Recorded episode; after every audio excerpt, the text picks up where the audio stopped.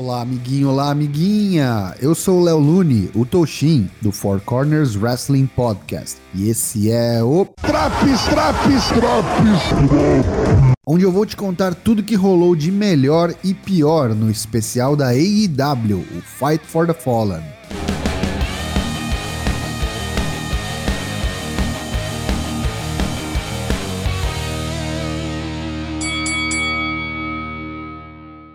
O show começa com o pé no acelerador e vamos direto para 10 Man Elimination Match.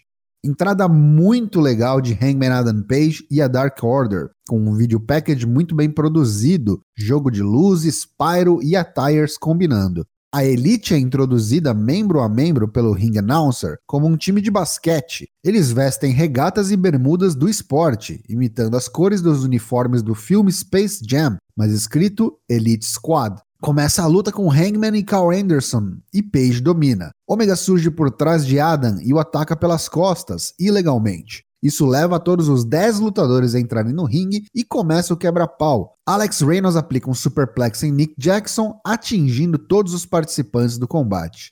A luta volta ao ringue e Page faz o tag para Alex Reynolds. Depois de um trenzinho no corner para cada time, Carl Anderson dá um rolamento em um distraído Reynolds e elimina o primeiro participante do combate.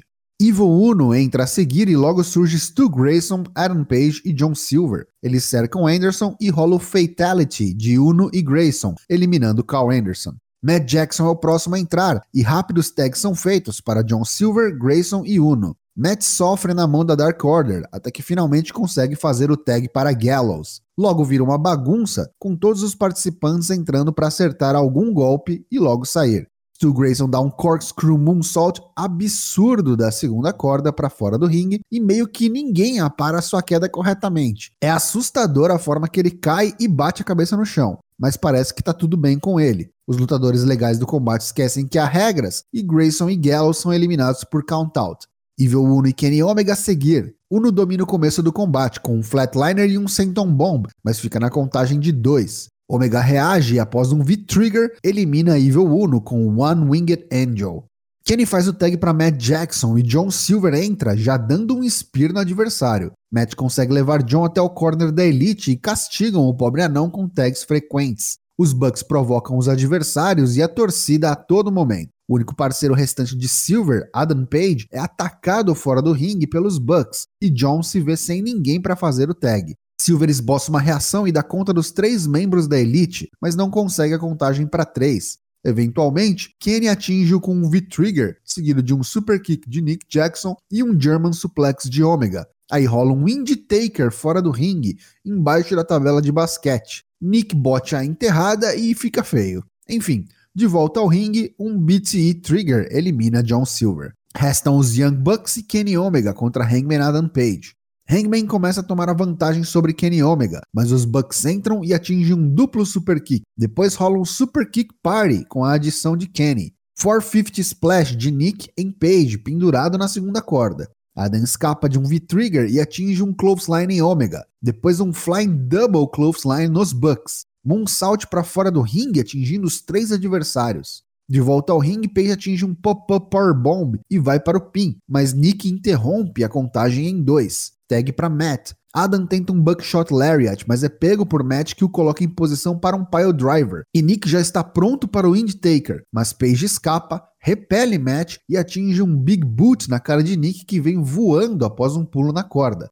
Adam Page dá um buckshot lariat duplo nos Bucks e pina Matt Jackson, eliminando-o. Brandon Cutler entrega um dos belts de duplas dos Bucks para Omega usar na luta, mas o árbitro vê e toma dele. Enquanto o árbitro está de costas, colocando o belt fora de ação, Cutler entrega outro belt, dessa vez o de Omega, para seu dono. O golpe vem, mas Page se esquiva e aplica um Dead Eye no campeão, que caute em dois. Page se prepara para mais um Buckshot Lariat, mas Nick Jackson agarra de fora do ringue. O árbitro se distrai tentando parar Nick, e Kenny aproveita para finalmente atingir Adam com seu belt. Vai para o pinfall, mas o cowboy surpreendentemente dá kick-out em dois. Kenny está completamente fora de controle e aplica dois V-Triggers e o One Winged Angel para encerrar o combate em 30 minutos de opener. Alex Marvez entrevista Peck e ele diz que esta deveria ser uma entrevista com toda a Death Triangle. Peck diz que alguém, supostamente, cancelou o carro Uber dos Lucha Brothers. Chavo e Andrade chegam e Chavo Guerreiro diz que eles contrataram uma limusine para os Lucha Brothers. Ele promete que eles chegarão com estilo. Andrade diz a Pac que ele deve aprender a tratar seus amigos melhor, porque se não o fizer, eles acabarão indo trabalhar para alguém que os trate como merecem. Tez está em um mezanino e ele pede para que o público aplauda o novo campeão FTW, Absolute Ricky Starks. Ele vem ao ringue acompanhado de Hook, filho de Tess, e ao redor do ringue é uma banda tipo fanfarra para essa celebração. O campeão vai direto ao ponto e fala para Brian Cage que desde o início, Ricky foi a cola que juntava os pedaços do Team Tess. Quando Ricky quebrou o pescoço, Brian nem ao menos mandou uma mensagem para conferir como ele estava. Brian é egoísta e sem consideração. Ricky prossegue com os adjetivos até que Brian Cage vem ao ringue e começa a descer a mão nos pobres integrantes da banda. Ele quebra um trombone e Rick Starks joga um buquê de flores em seu rosto, dando-lhe tempo para escapar do protótipo de carcaju bombado. Hiroshi Tanahashi, o as da New Japan Pro Wrestling, aparece em promo package e diz que desafiará o vencedor da luta que ocorre nesta noite pelo IWGP United States Heavyweight Championship entre Lance Archer e Rico Léo. Luta 2: FTR vs Santana e Ortiz. Duas das melhores duplas do pro wrestling na atualidade fazendo jus a esse título. Mesmo que tecnicamente esse não seja um pay-per-view, parece que os wrestlers estão mais motivados do que no habitual Dynamite semanal e mostram serviço. Até porque seguir o excelente combate inicial é tarefa para poucos. Dex Harwood e Ortiz cuidaram e estão no auge de suas formas físicas, o que contribuiu ainda mais para a ação frenética entre as duplas. Ao fim, Dex pina Ortiz limpo após um brainbuster. Tony Schiavone entrevista Britt Baker e ela diz que foi capaz de fazer Nyla Rose dar tap out mesmo com o punho fraturado durante o combate. Britt diz que sabe que todas no vestiário estão segurando a respiração, esperando para que Britt fale, mas a campeã as aconselha a prepararem-se para sufocar, esperando por esse momento. Voltamos no intervalo e Tony Schiavone menciona a estreia do Rampage, novo programa semanal da AEW às sextas-feiras, e anuncia que na segunda semana do programa, dia 20 de agosto, eles estarão em Chicago, no United Center, palco do All Out deste ano. Darby Allen e Sting nos bastidores dão entrevista e Darby diz que estará em Chicago. E ele diz que esteve próximo de muitos lutadores que diziam ser os melhores. Só há um lugar para provar isso, aqui mesmo na AEW, mesmo que você se ache o melhor do mundo. Luta 3: Rico Léo versus Lance Archer pelo IWGP United States Heavyweight Championship. Rico Léo vem ao som do tema da Bullet Club e acompanhado do pai, King Haku, o jovem é mais alto que Archer e logo no início do combate aplica um impressionante sit-out powerbomb. Archer equilibra o combate quando ambos vão para fora do ringue. Haku ataca Archer e o câmera nem mostra o árbitro porque é impossível ele não ter visto o ataque. A luta volta ao ringue e Archer surpreende com seu moveset completamente fora do esperado para um homem de sua estatura. Moonsault depois de um Hope Walk, superplex um adversário maior que ele e finaliza com seu golpe principal, o Blackout.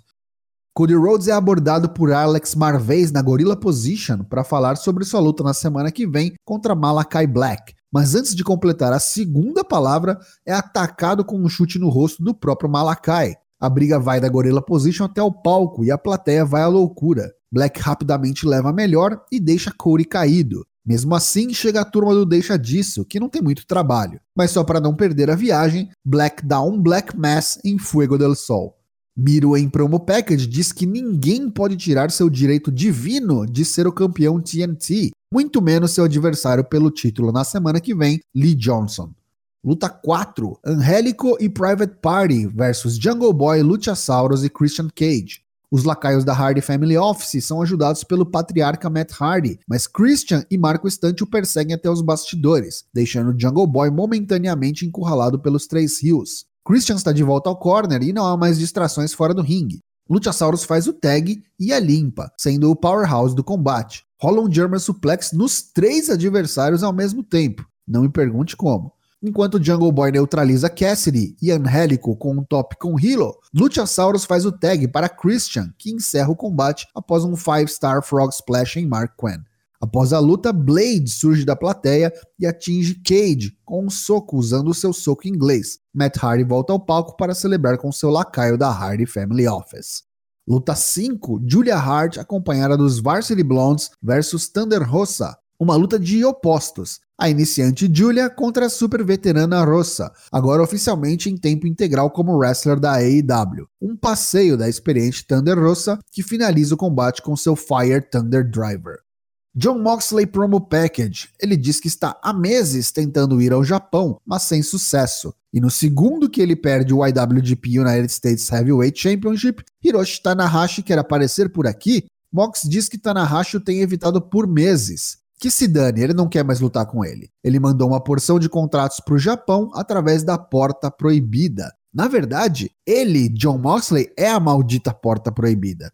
Talvez Tana seja o único esperto o suficiente para não bater nessa porta. Fica o aviso a quem vir a porta aberta e quiser atravessá-la. Nada de bom os espera do outro lado. Luta 6 e main event. Nick Gage, o rei da deathmatch, versus Chris Jericho, The Painmaker. Nesse segundo capítulo dos cinco trabalhos de Jericho, não há regras, e MJF junta-se à mesa de comentaristas. A luta mal começa e Nick já saca seu icônico cortador de pizza e faz um pequeno talho no braço de Jericho. A troca de socos começa e Aubrey Edwards retira o artefato do ringue. O rei da Deathmatch logo busca algumas lâmpadas debaixo do ringue e Jericho pega seu taco, Floyd. Nick não vê que Chris está armado e recebe diversos golpes do Painmaker, mas consegue reverter com um backbreaker. Nick busca em seus bolsos um segundo cortador de pizza e usa a ferramenta múltiplas vezes na testa de Jericho, que sangra como um porco. Gage atinge Jericho com cadeiradas e força um funcionário a buscar para ele uma placa de vidro que Nick coloca sobre duas cadeiras no ringue. Ele coloca Chris sob o vidro e sobe até a terceira corda, mas Chris se recupera, ataca Nick na top rope e atinge um Frankensteiner, colocando Gage através da própria arapuca, o famoso protocolo Sabu.